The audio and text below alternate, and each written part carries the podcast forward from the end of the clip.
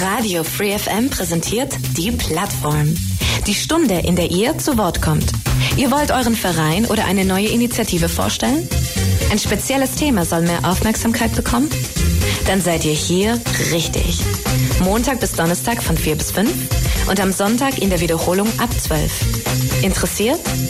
Mails unter plattform at freefm.de oder 938 6284.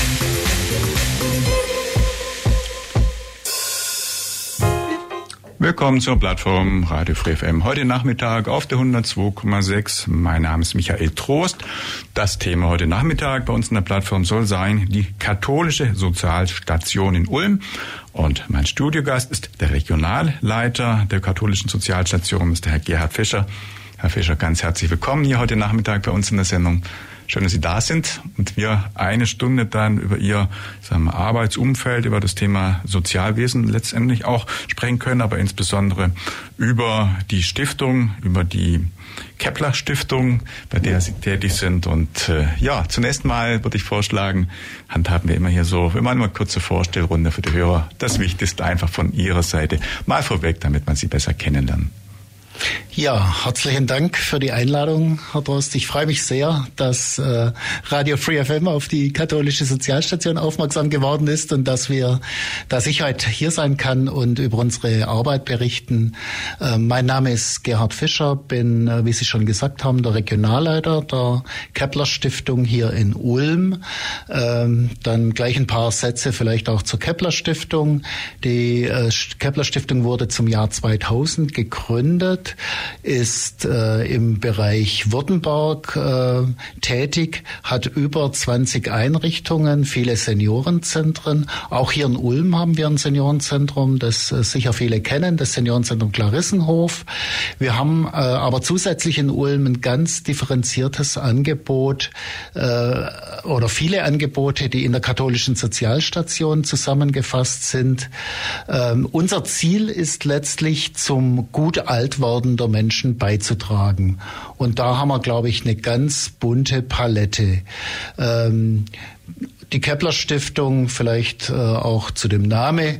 Äh, Paul Wilhelm von Kepler ist äh, ein Bischof gewesen, der im äh, vorletzten Jahrhundert ähm, tätig war, der den Caritasverband gegründet hat und sich viele Verdienste im sozialen und karitativen Bereich erworben hat. So kam es zu der Namensgebung Paul Wilhelm von Kepler Stiftung. Mhm, ja, und das ist aber schon ein Weilchen zurück. Oder wann hat der, der Herr Kepler dann irgendwo gearbeitet, gelebt? Also gibt es wahrscheinlich schon nicht mehr, schon ein bisschen Historie, oder?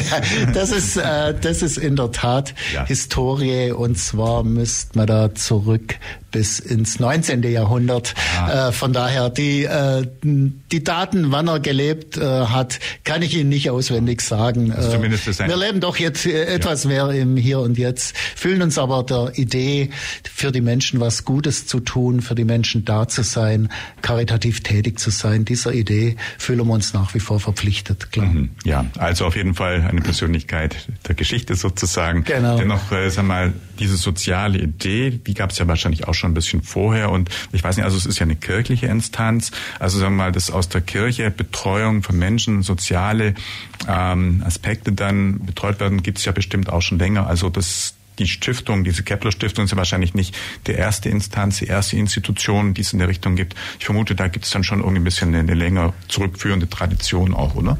Genau, das ist ja eine, eine Aufgabe, die sich die Kirche immer schon gestellt hat. Die Diakonie sozusagen. Äh, auf katholischer Seite heißt der Träger dazu der, die Caritas, der Caritasverband. Und früher waren auch diese äh, Seniorenzentren in der Trägerschaft direkt des Caritasverbandes.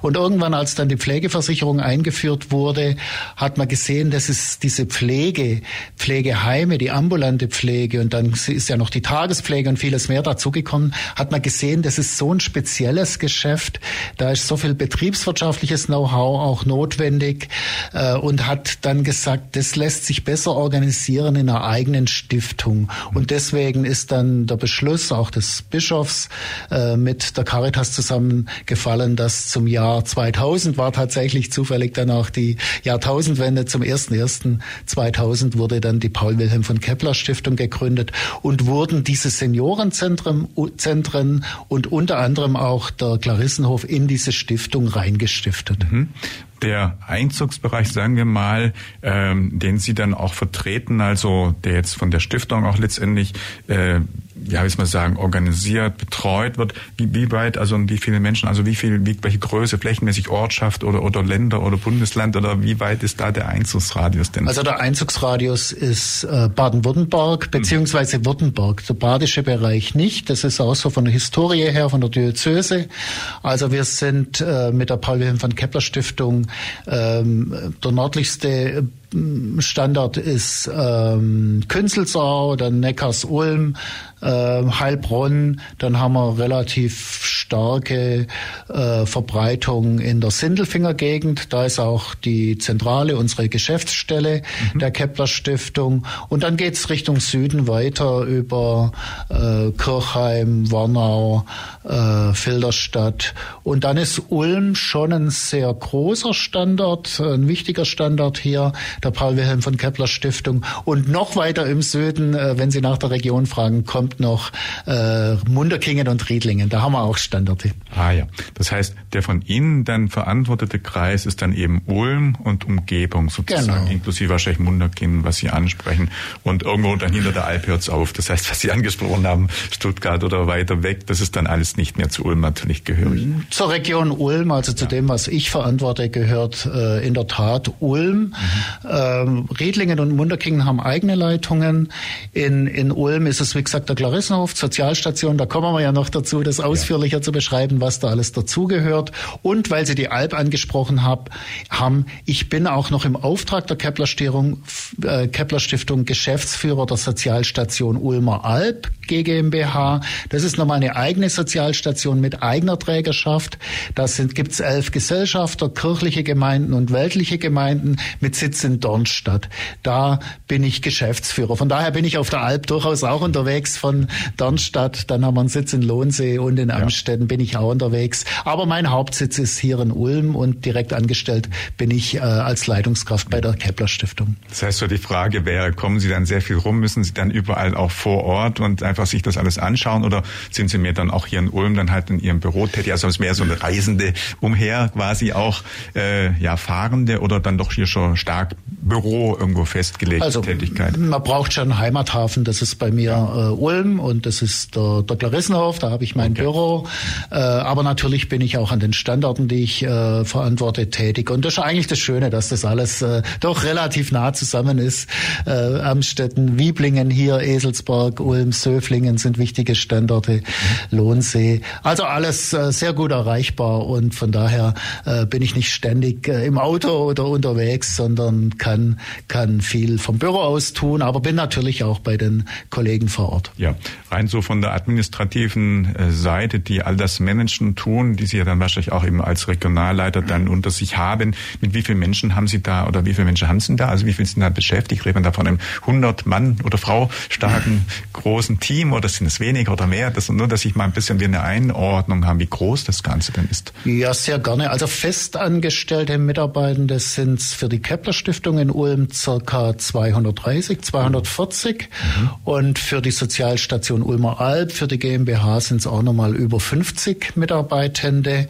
Und dann haben wir aber auch noch Nachbarschaftshilfen. Das sind schon auch nochmal übers ganze Gebiet verbreitet, sicher 200 Menschen ehrenamtlich für uns aktiv. Mhm. Also das ist doch eine ganze Menge ja an Menschen, die da aktiv sind in diesem Umfeld. Vielleicht, weil jetzt der eine oder andere das auch fragen würde. Äh, wir haben betont oder Sie haben auch gesagt, das ist die katholische Sozialstation. Jetzt mal die Frage, gibt es auch dann von der evangelischen oder auch von anderen Kirchenseite was Ähnliches? Oder ist das an der Stelle dann, äh, ja, dass es das nur eben von der Seite der katholischen Kirche dann im Angebot gibt? Nein, die, Nein.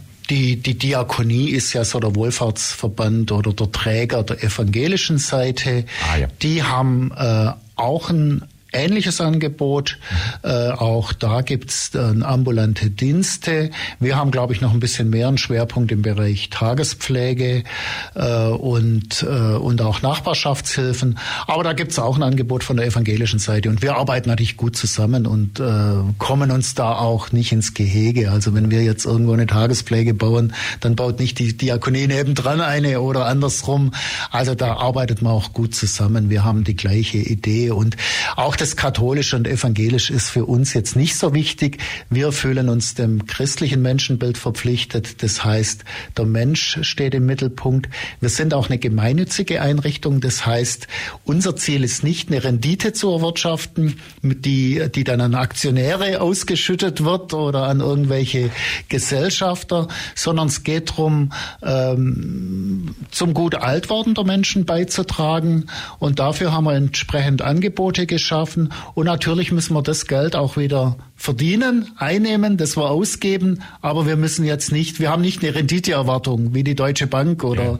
mhm. oder wer auch immer, sondern äh, wir haben, äh, sind eine gemeinnützige Einrichtung. Oh ja. Mhm. Das heißt, weil Sie es gerade ansprechen, die notwendigen Mittel bekommen Sie dann ausschließlich von kirchlicher Seite oder auch von staatlicher Seite oder, oder von Kommune oder, oder von wer, wer unterstützt Sie denn? Oder müssen das einfach die Menschen, die betreut werden, denn alles bezahlen, aber vielleicht ja gar nicht die Mittel mehr so haben? Wie geht das noch eigentlich? Ich meine, das muss ja alles irgendwo auch bezahlt werden. Genau. Ja. Das ist, äh, wird ganz zum, zum ganz überwiegenden Teil werden die Dienstleistungen vergütet. Also sprich, da steckt jetzt nicht ein Riesen, die Kirche sagt nicht, wir geben euch hier 10 Millionen und dann könnt ihr im Laufe des Jahres machen, was ihr wollt damit. Äh, nein, gerade andersrum, sondern es wird ja jede Dienstleistung abgerechnet. Wenn ich im Seniorenzentrum lebe, dann gibt's da Pflegesätze, in der Tagespflege genau gleich. Diese Pflegesätze werden ausgehandelt in sogenannten Pflegesatzverhandlungen. Im ambulanten Dienst äh, gibt es auch entsprechende Leistungsmodule, die abgerechnet werden. Also die wesentlichen Kostenträger sind schon die Pflegekassen, die Krankenkassen und dann schon auch noch die Leute selber, die auch äh, selbst zahlen müssen, gerade im stationären Bereich oft obendrauf noch ihren eigenen Beitrag bezahlen. Das kommt aber auch in der Tagespflege oder im ambulanten Bereich vor. Aber also es ist nicht so, dass es zuschussfinanziert ist, sondern wir müssen schon das, was wir leisten, abrechnen und das muss ich dann schon unterm Strich auch rechnen. Mhm. Das heißt, Sie sind derjenige, der dann auch quasi so eine, ja, so eine Jahres, so eine Rechnung irgendwie dann präsentieren muss, ein, so ein Haushalt oder irgendwo dann auch einfach das Finanzielle dann dass das alles passt. Oder als Geschäftsführer sind Sie da wahrscheinlich dann der Zuständige oder Regionalleiter, also wie so Geschäftsführer der Verantwortliche. Dann genau, also als Geschäftsführer verantworte ich natürlich endgültig im, im den Jahresabschluss auch abschließend in der GmbH und in der Stiftung ist natürlich der letztlich abschließende der Vorstand. Da gibt es zwei Vorstände in Sindelfingen, aber natürlich äh, ist es äh, gerade in unserer Stiftung sehr dezentral organisiert. Wir haben eigene sehr differenzierte Wirtschaftspläne vor Ort, äh, die wir selber ausarbeiten im Zusammenspiel mit unserer Stiftung, die wir natürlich möglichst einhalten sollten. Und äh, aber die Entscheidungen äh, treffen wir weitgehend selber vor Ort, auch die wirtschaftlichen Entscheidungen.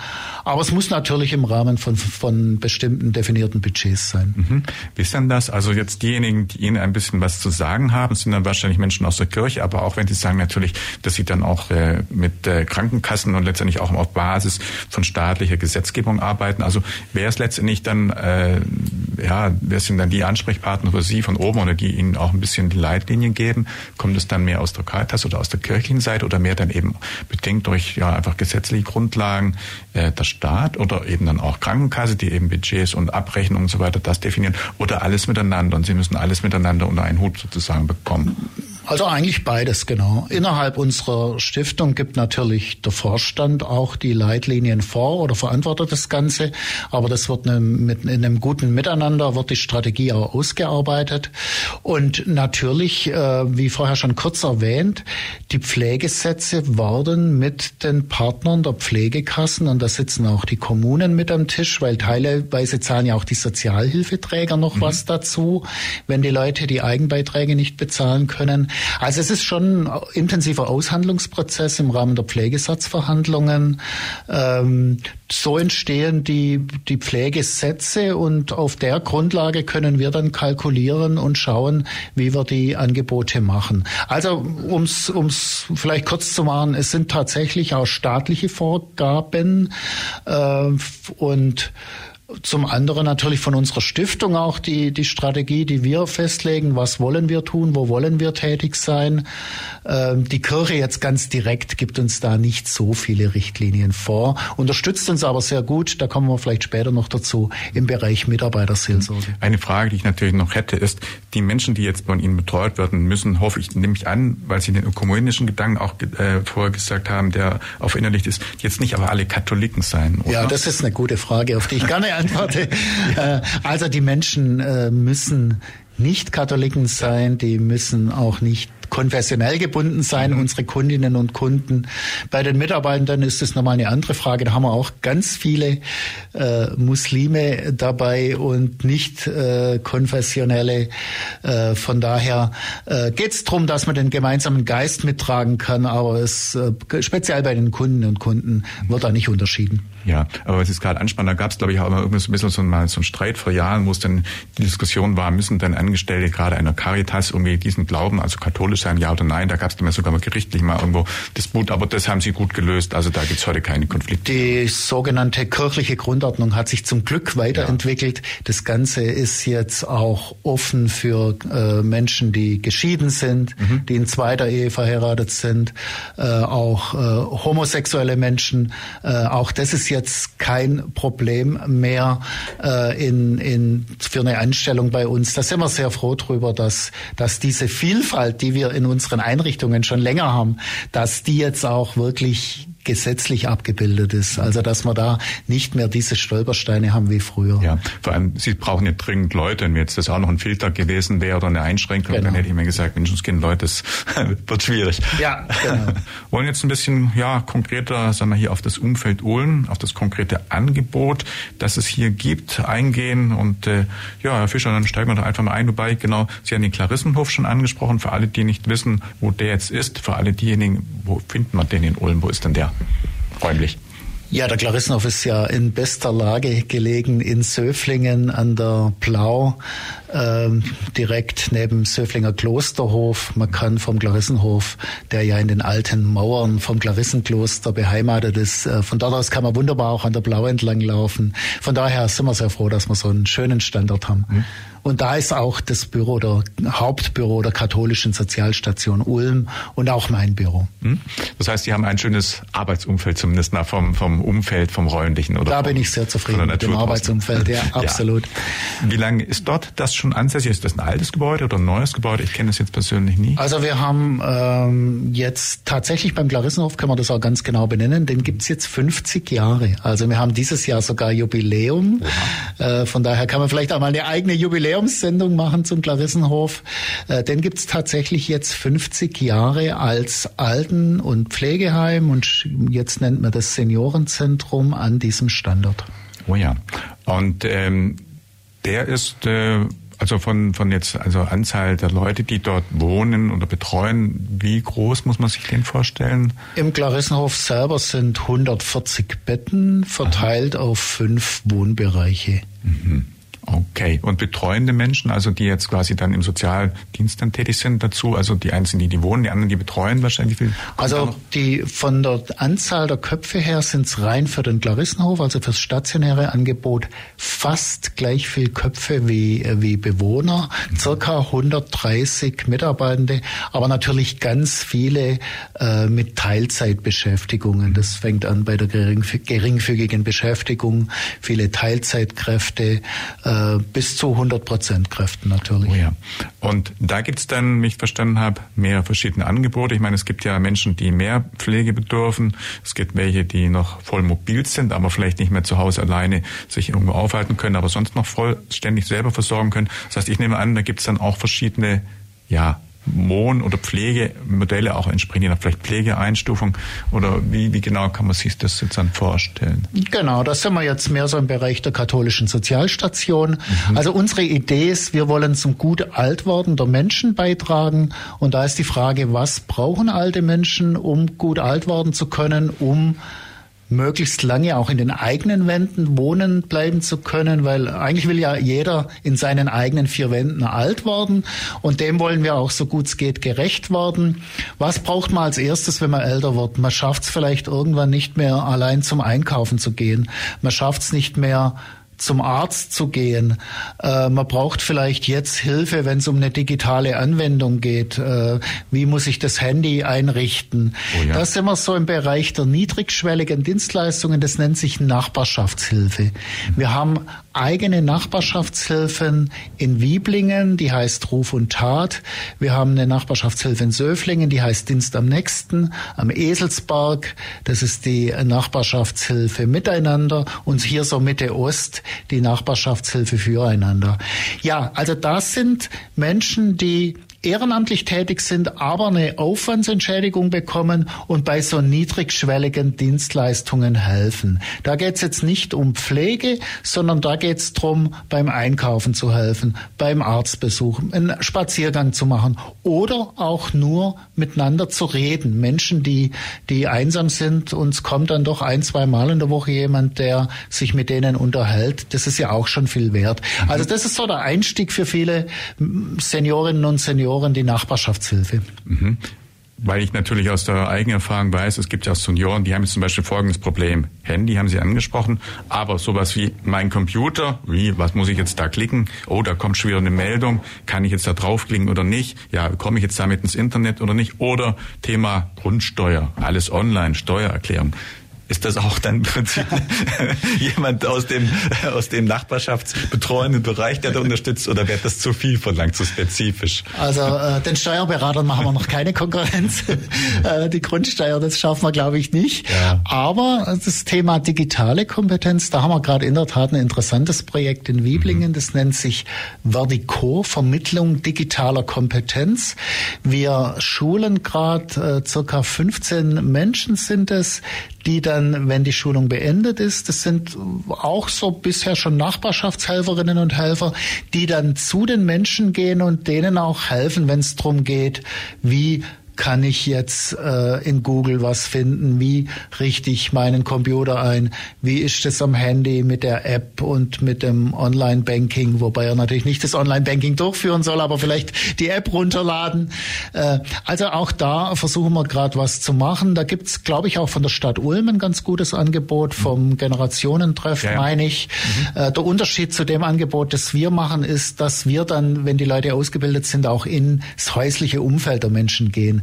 Das, was die Stadt Ulm anbietet, die äh, machen eher Sprechstunden und die Leute kommen zu ihnen. Aber es gibt ja auch Menschen, wo es besser ist, wenn man die aufsucht zu Hause. Oh ja, denn das war der Gedanke, das wird ja immer mehr heute unser Leben umgestellt auf digital. Also es geht ja inzwischen noch nicht mehr das Fahrplan nachgucken. Es gibt von der Stadt Ulm jetzt nicht mehr diese digitalen, äh, Quatsch, diese Papieren, kleinen Faltpläne zum Ausdruck, alles digital. Und ich erlebe halt zu, zunehmend, dass Menschen, die dann halt jetzt nicht mehr so ganz, wie soll man sagen, äh, mit, mit Computer und all den Themen vertraut sind oder damit auch sogar vielleicht Schwierigkeiten haben, die Knöpfe zu drücken, einfach weil man nicht mehr so sieht und einfach nicht mehr so das Gefühl in den Händen hat oder wie auch immer, die sind an der Stelle so eingeschränkt und brauchen so dringlich an vielen Stellen Unterstützung. Kein Stieß, kann Stehendes mehr machen.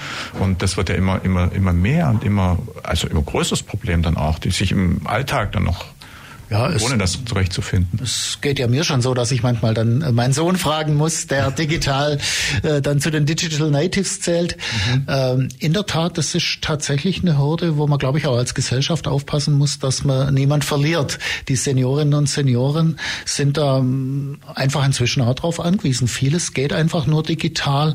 Und ich glaube schon, da muss die Gesellschaft auch darauf achten, dass sie da äh, tatsächlich niemand verliert. Bei vielen sind es natürlich schon die Kinder, die da helfen, aber die Kinder sind halt teilweise auch weit entfernt. Die leben ja nicht mehr im gleichen Gebäude, wie das vielleicht früher öfters der Fall war oder wie ich das vom Land kenne.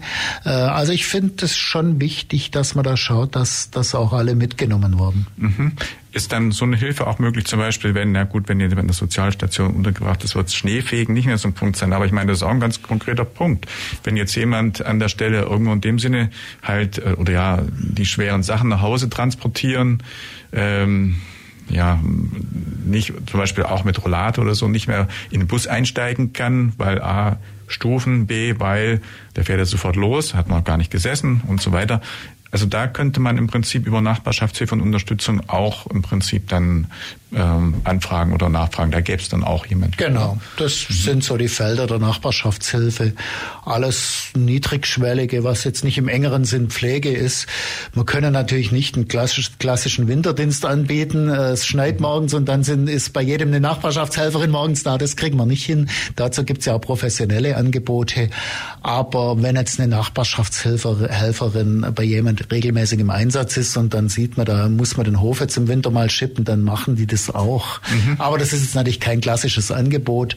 Wir machen auch ungern, verstehen uns auch nicht als, als Putz- und Reinigungsdienst. Also wenn es nur darum geht, die Wohnung sauber zu machen und dann wieder zu verschwinden, das machen wir auch nicht so gern, sondern es soll schon um, der Mensch soll schon im Mittelpunkt sein. Mhm. So kleine Hilfestellung des genau. Alltags, um genau. einfach jemanden mal geschwind, ja, auf, man sagen, wieder auf Laufen zu bringen, genau. aber natürlich keine festgelegten, wie Sie sagen, natürliche Dienstleister im Sinne von ich mal putze die Wohnung. Das sehe ich genau. auch natürlich als ganz anderen Aspekt. Und das äh, könnten auch Dienstleistungen sein, die jetzt jemand zum Beispiel anfordern kann, der vielleicht noch privat, also noch nicht im Klarissenhof wohnt, sondern irgendwo zu Hause, in Söflingen zum Beispiel irgendwo. Also wenn man an altstehende, äh, alleinstehende genau. ältere Person, 95 Jahre, ja. und sagt, ich bräuchte mal kurzzeitig äh, genau derartige Unterstützung, dann könnte die auch sich melden, die Person, und sagen, könnt ihr da jemanden mal aus, ja, mal schicken, ausleihen oder Genau, so ist es. Also das hat mit dem Klarissenhof erstmal noch nichts zu tun, ja.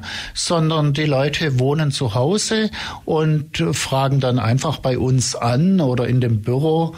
Äh, also wir haben da mm, die, zum Beispiel in Wieblingen ist es in der Kirchengemeinde haben wir da ein Büro, so auch hier in St. Georg ist einmal in der Woche die Kollegin zu einer Sprechstunde. Im Klosterhof haben wir ein eigenes Büro für Dan. Also dass man da einfach anfragt, äh, auf unseren Homepages findet man natürlich natürlich auch die entsprechenden Kontaktdaten. Und dann gibt es da jeweils eine Leitung, die sich drum kümmert, die schaut, ja, können wir das leisten? Habe ich eine Helferin oder einen Helfer?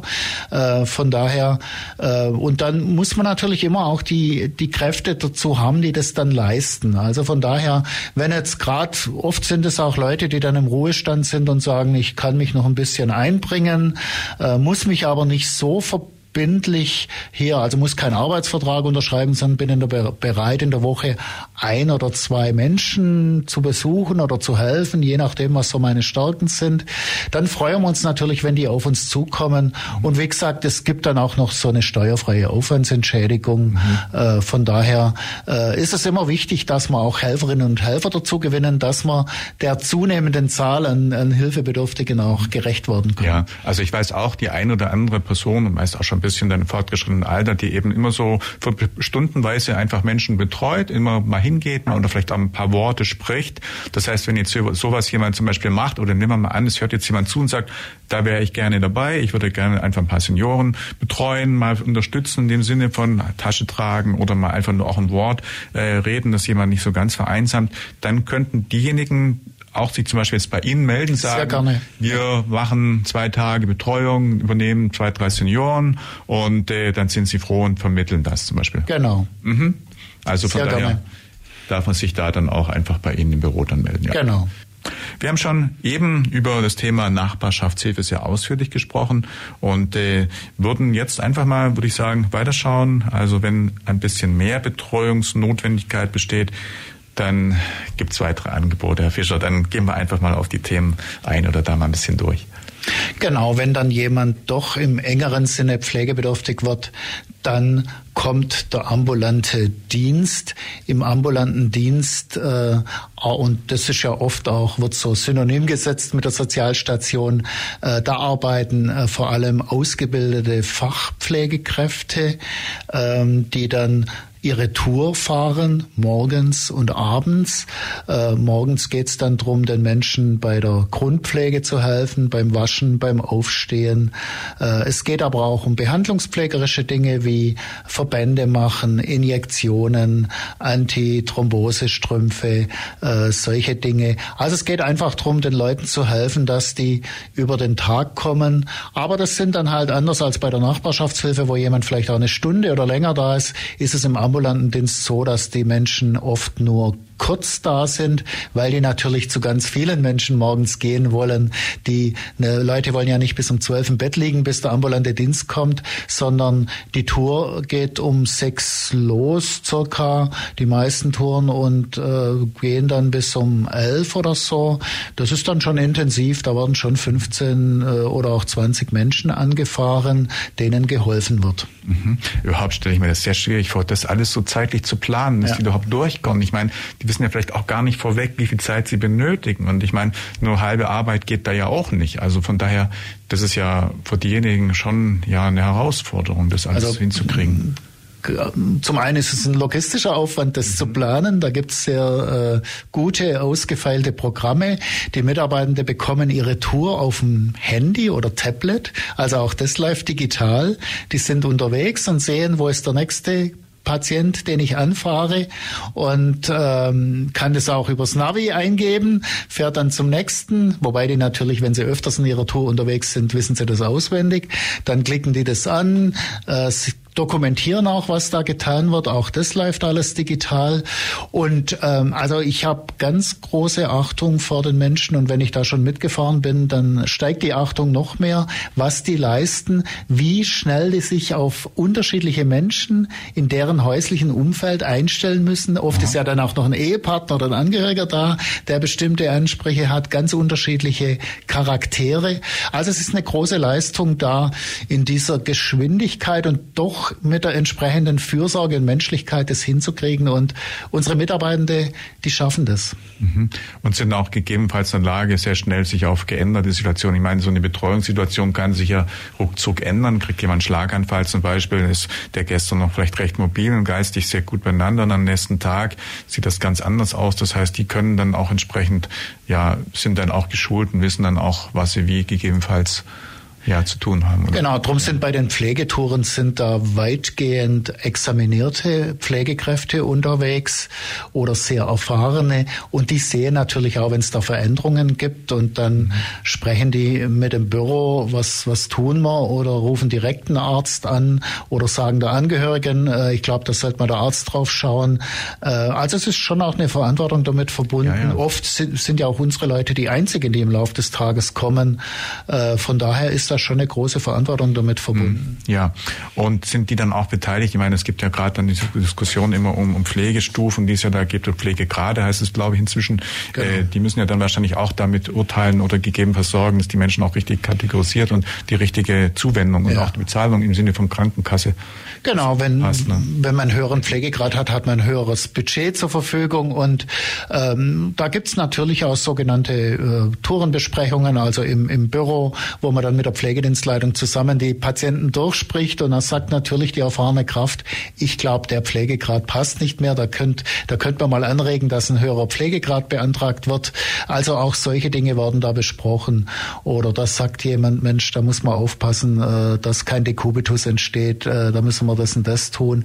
Ähm, das ist schon auch ganz wichtig, dass das Wissen da geteilt wird. Das läuft zum einen über das digitale Pflegedokumentationssystem, aber äh, natürlich auch im direkten Austausch, der tagtäglich stattfindet. Mhm.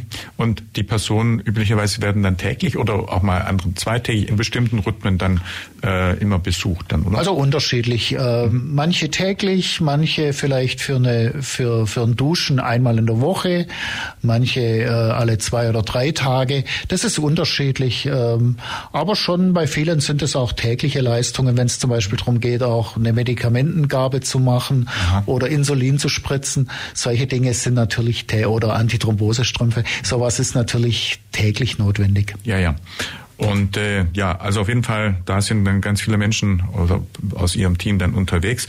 Und wenn jetzt die Menschen irgendwo dann nicht mehr in ihrem häuslichen Bereich verbleiben kann, dann können sie direkt bei Ihnen dann auch quasi in dem Klarissenhofbereich dann unterkommen. So ja gut, da gibt's noch einen Zwischenschritt, ah. äh, die sogenannten Tagespflegen. Mhm. Also äh, der ambulante Dienst kommt morgens bei vielen, die in die Tagespflege gehen, versorgt die. Und dann haben wir noch drei sogenannte Tagespflegen. Tagespflege ist ein Angebot, äh, wo die Menschen tagsüber sich aufhalten. Das heißt, das sind Busse von uns unterwegs, holen die Menschen zu Hause ab, bringen die in die Tagespflege, da frühstücken die Menschen zusammen, äh, dann gibt's üblicherweise eine Zeitungsrunde, wo man gemeinsam auch die Zeitung liest und diskutiert über die Themen, die gerade aktuell sind.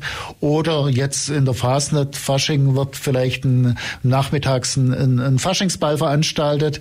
Dazwischen gibt's ein Mittagessen, das bei uns im Klarissenhof äh, gekocht wird. Und dann machen die, das finde ich immer wieder äh, faszinierend, machen die einen Mittagsschlaf. Wir haben das so Ruhesessel, total bequeme Ruhesessel für jeden Gast in der Tagespflege. Die ruhen eine Weile. Nachmittags gibt's einen Kaffee, was Süßes. Und um 16 Uhr geht's wieder nach Hause. Das mhm. ist das sogenannte Angebot der Tagespflege. Das haben wir an drei Standorten in Ulm. Das sind auch so unsere Schwerpunktsozialräume am Eselsberg, in der ehemaligen Stifterstube, die ja viele Ulmerinnen und mhm. Ulmer als Wirtschaft kennen. Die haben wir ja irgendwann umgebaut zu einer Tagespflege. Dann haben wir im Klarissenhof selber so eine Tagespflegeeinrichtung und in Wieblingen am Kögelhof, am Pranger äh, haben wir auch eine Tagespflege. Ah, ja. Das, ja, das heißt, das heißt, wo man räumlich am nächsten dann wohnt, wird man dann hingebracht und wird da abends wieder äh, dann nach Hause gebracht. Genau. Und wer dann halt hier in der Weststadt oder Oststadt wohnt, das was dann räumlich am nächsten ist, also wird sicherlich nicht nach Wieblingen dann gebracht. Genau, genau, so mhm. ist das. Ja, und äh, das kann auf jeden Fall unbefristet so lange wie dann eben notwendig oder also ich will sagen, wenn jemand vielleicht auch wieder nachher gut auf die Beine kommt, kann ja sein, dass jemand auch mal eine schlechte Phase hat und diese Betreuung intensiver ist. Wenn der aber wieder nach Hause kann und vielleicht wieder sich allein auf die Beine äh, oder wieder das hinbekommt, kann man auch sagen, okay, der kriegt wieder zu Hause und man guckt mit Nachbarschaftshilfe oder man fährt quasi wieder ein bisschen das Intensitätsprogramm zurück. Oder wenn es sich verschlechtert, jemand zum Beispiel jetzt vielleicht immer mehr Demenz oder so bekommt und noch intensivere Betreuung braucht, der zieht dann äh, direkt in den Klarissenhof, oder? Ja, da oder? Kann, man sich so vorstellen. Es gibt Aha. aber auch noch ein Zwischenstück. Der Klarissenhof ist ja dann die vollstationäre Pflege, ah, das volle Programm. Mhm. Wir haben aber auch noch ein paar betreute Wohnanlagen. Mhm. Also gerade Menschen, die vielleicht es nicht mehr schaffen, ihr großes Haus mit Garten zu versorgen, ist äh, nicht schwellenfrei. Äh, da gibt's ja dann so Wohnanlagen. Im Pfarrer Weißweg äh, haben wir da eine, aber auch in Wieblingen inzwischen zwei. Das Servicewohnen im Olga und Josef Kögel Haus. Äh, vielleicht hat's äh, die eine oder andere schon gesehen. Direkt neben dem äh, Kloster gibt's ja da ein neues Gebäude. Da haben wir Wohnungen, die wir vermieten an Menschen und äh, bieten den Service. Da kommt dann äh, ja schon drei, vier, fünf Tage in der Woche von jemand, der von uns jemand, der nach den Leuten schaut, was haben die für Bedürfnisse, worum es geht, der im Zweifel dann auch die Hilfe vermittelt, die es braucht, einen ambulanten Dienst äh, von uns oder die Nachbarschaftshilfe? Oder auch die Tagespflege. Manchmal ist auch die Tagespflege mit so einem Wohnangebot kombiniert. Und ähm, das, was Sie jetzt angesprochen haben, dass dann jemand in vollstationär in den Klarissenhof geht, zur Kurzzeitpflege oder auch zur Dauerpflege, das ist dann oft so der letzte Schritt, wenn jemand zum Beispiel schwer dement Moment ist, wenn es dann wirklich schwierig wird in den eigenen vier Wänden und wenn eigentlich rund um die Uhr Pflege, Betreuung äh, notwendig ist, dann dann äh, ist so ein vollstationäres Angebot das Richtige, wo man dann einfach auch rundum versorgt ist, wo nachts natürlich äh, die Nacht die der Nachtdienst da ist, äh, das ist dann wirklich 24 Stunden an 365 Tagen im Jahr ist da für Pflege, Betreuung, Hauswirtschaft, äh, Essen gesorgt. Ja, wie viele Menschen sind jetzt dann zum Beispiel genau in dieser Betreuung, diese Intensivbetreuung? Also wie viele Plätze und wie viele Betten haben Sie da? Also da haben wir 140 Betten 140. im Klarissenhof, die dann vollstationär dort leben oder auch zur Kurzzeitpflege. Und in den betreuten Wohnanlagen, das sind ja inzwischen drei, die wir hier im, in der Ulmer Gegend haben und dann noch eine in Amstetten, eine in Lohnsee. Da sind es jeweils so circa 20, im Pfarrer Weißweg sind 36 Wohnungen. Also haben wir insgesamt dann doch auch so 100 Wohnungen, die man da anbieten kann. Äh, von daher haben wir da inzwischen auch ein schönes Angebot. Mhm. Ja, also auf jeden Fall, so hört sich an, findet man im Prinzip doch für jeden das richtige Profil oder die richtige, ja, einfach, wie soll man sagen, Betreuungsintensität oder die richtige, ja, das richtige Also Programm. es gibt auch noch Bausteine, die mir schon auch ganz wichtig sind. Wir kochen im Glarissenhof selber unser Essen. Mhm. Da werden täglich knapp 300 Essen gekocht von äh, drei festangestellten Köchen mit entsprechenden äh, Beiköchen und äh, zusätzlichem Personal. Und somit äh, können wir täglich circa 70 Essen auf Rädern ausfahren. Mhm. Also ein warmes Essen, das ist jetzt kein Essen, das man dann auspacken muss in den Ofen schieben, sondern das kommt warm auf den Tisch und das schmeckt den Leuten. Also ganz selten, dass ich da mal eine Beschwerde bekomme. Ähm, und wir bieten jetzt, wenn dann Corona vollends ganz vorbei ist, und da hoffen wir dann ab März, April, dass es soweit ist, bieten wir auch wieder einen offenen Mittagstisch im Klarissenhof wo, und in Wieblingen, wo die Leute einfach kommen können und gemeinsam essen. Wir haben noch so ein bisschen gesprochen, was wir gerne transportieren wollen. Und ähm, ich glaube, Herr Fischmann hat das auch schon ein bisschen gemerkt dass die, das, das, wie soll man das, die Arbeit, die Zusammenarbeit mit Menschen am Menschen ist etwas, was aus ihrer Sicht eine, eine tolle Aufgabe und Herausforderung ist. Und Sie wollten auch ein bisschen über diesen Beruf ein bisschen sprechen. Ich meine, man hört immer Pflegenotstand und schwierig und gar nichts funktioniert und äh, viele Herausforderungen, die da sind. Aber es gibt auch, wie Sie sagen, viele positive Aspekte, die auch gerade für den Beruf sprechen. Sprechen wir doch einfach mal ein bisschen über Ihre Arbeit, über das, was Sie so tagtäglich erleben, was Sie so als positiv dann auch an dieser Arbeit schätzen. Ja, sehr gerne. In der Tat haben wir wirklich eine schwierige Zeit äh, hinter uns. Die Corona-Zeit war für Pflegekräfte was äh, eine schwierige Zeit und da sollte man auch nicht drum rumreden. Jetzt freuen wir uns aber sehr, seit gestern oder vorgestern wissen wir, wissen wir, dass die Testpflicht auch noch vollends wegfällt ab März. Das ist nochmal ein Stück Normalität.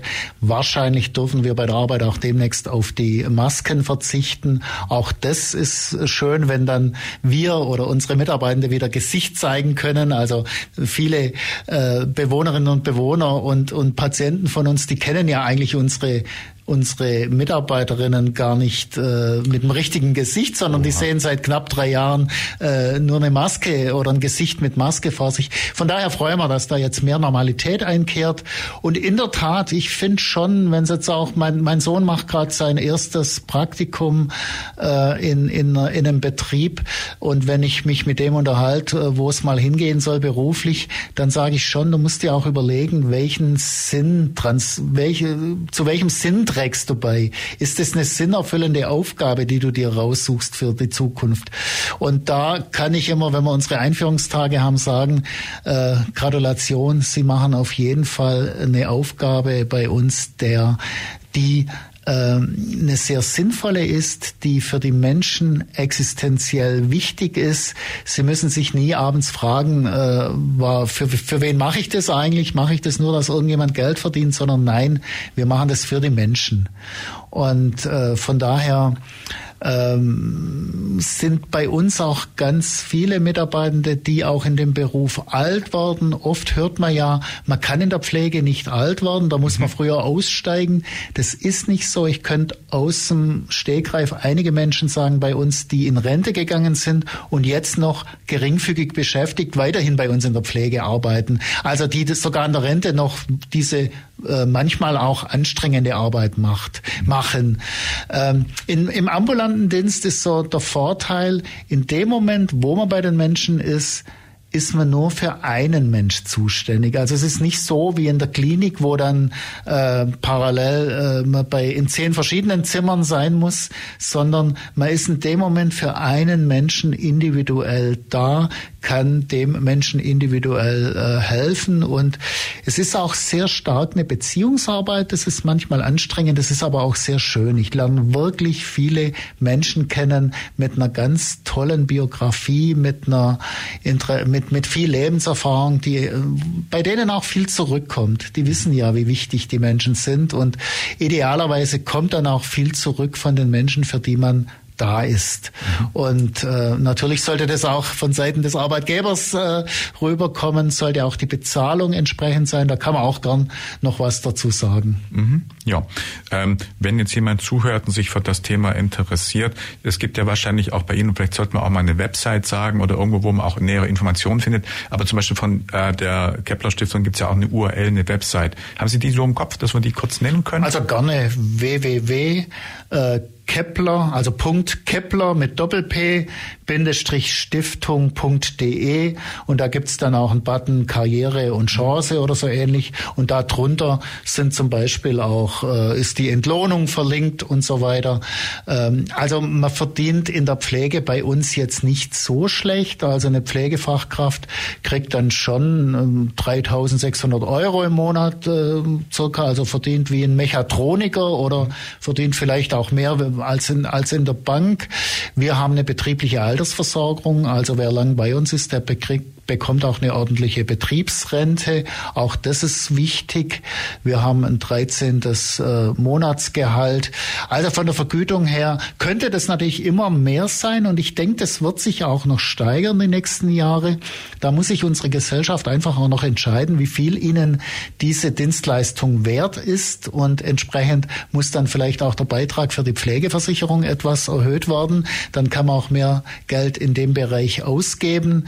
Ähm, was aber vielleicht auch interessant ist für junge Menschen, die sich überlegen, äh, die Ausbildung zum Pflegefachmann, Pflegefachfrau zu machen. Man kriegt da in der Ausbildung ab Beginn circa 1200 Euro im Monat. Also die Ausbildungsvergütung ist wirklich auch recht hoch und es ist eine sehr vielfältige Ausbildung. Mhm. Man arbeitet einen bestimmten Zeitraum im ambulanten Dienst, man arbeitet einen bestimmten Zeitraum in der stationären Pflegeeinrichtung, man arbeitet in verschiedenen Bereichen der Klinik.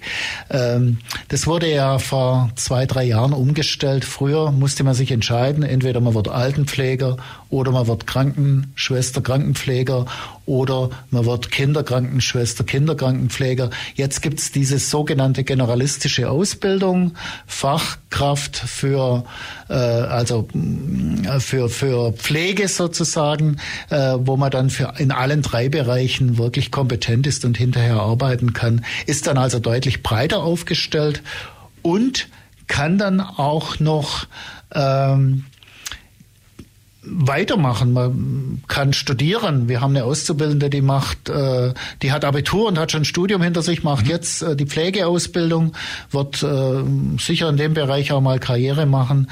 Es gibt Wohnbereichsleitungen, Pflegedienstleitungen. Wir suchen sogar gerade eine Pflegedienstleitung für den ambulanten Dienst. Ja. Also man kann in dem Bereich, das weiß ich ja selber auch, kann man ganz gut Karriere machen. Ich habe auch mal äh, im Zivildienst äh, in der Pflege gearbeitet und das war eigentlich so der Einstieg in diesen Bereich. Also wer einen Job machen will, der sinnerfüllend ist, der gut für die Gesellschaft ist, der ist durchaus in dem Bereich richtig.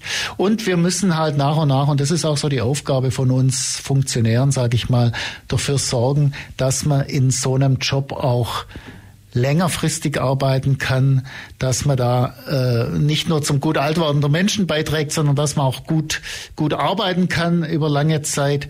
Da tun wir einiges dafür. Wir haben einen eigenen Mitarbeiter-Seelsorger ein Mensch, der nur für die Mitarbeitende da ist, äh, mit ihren Nöten und Sorgen, der ganz viele Angebote macht, Oasentage, Ausflüge, Gesprächsrunden, der einfach außerhalb der Leitung auch ein wichtiger Ansprechpartner ist, wenn Menschen Probleme haben in ihrem Beruf, aber auch wenn sie private Probleme haben, Scheidung, was auch immer, mit den Kindern Probleme, finanzielle Probleme. Für lauter solche Dinge ist auch unser Mitarbeiterseelsorger da. Da sind wir sehr ja. stolz. Das ist ein Angebot, das, glaube ich, wenige so anbieten können. Aber das zeigt einfach unsere Ausrichtung. Wir wollen als christlicher Träger für die Menschen, denen wir helfen, da sein, aber auch unseren Mitarbeitenden gerecht werden. Mhm. Ja, und wie schon gesagt, alle Infos, auch dann wahrscheinlich die ganzen Berufe, die Sie dann äh, ausbilden und Dauer und alles drumherum, das kann man dann nachlesen. Also da ist bei Ihnen oder einfach sonst kann man auch sich bei Also melden, gerne einfach auch anrufen, dann ja. machen wir Termine aus. Wir haben eine Ausbildungsbeauftragte, wir haben schon verschiedene gute Ansprechpartner. Also gerne einfach auch anrufen, äh, auf die Homepage klicken, schauen, was ist da verlinkt und äh, sich gerne bei uns melden. Mhm. Gibt es Mindestanforderungen, was Schulabschlüsse angeht für die Berufe oder? Ja, also grundsätzlich kann man die Pflegehelferausbildung kann man auch mit Hauptschule machen. Also ja. von daher versuchen wir schon alle unterzubringen. Für die generalistische Ausbildung ist es eigentlich die mittlere Reife, aber da ist niemand ganz ausgeschlossen. Ich gucke auf die Uhr. Wir haben, glaube ich, das Wichtigste transportiert, Herr Fischer. Ich sage ganz herzlichen Dank, dass Sie heute da gewesen sind. Mein Name ist Michael Trost an der Moderation. Und dann sagen wir gemeinsam Tschüss. Und das war die Plattform für heute. Und Sie sagen mal kurz den Namen, wer da war. Mein Gast war Gerhard Fischer. Ja. Vielen das Dank, dass ich heute hier sein konnte. Äh, das äh, hat mir sehr Spaß gemacht. Vielen Dank fürs Dasein. Auf freefm.de slash Programm slash Plattform.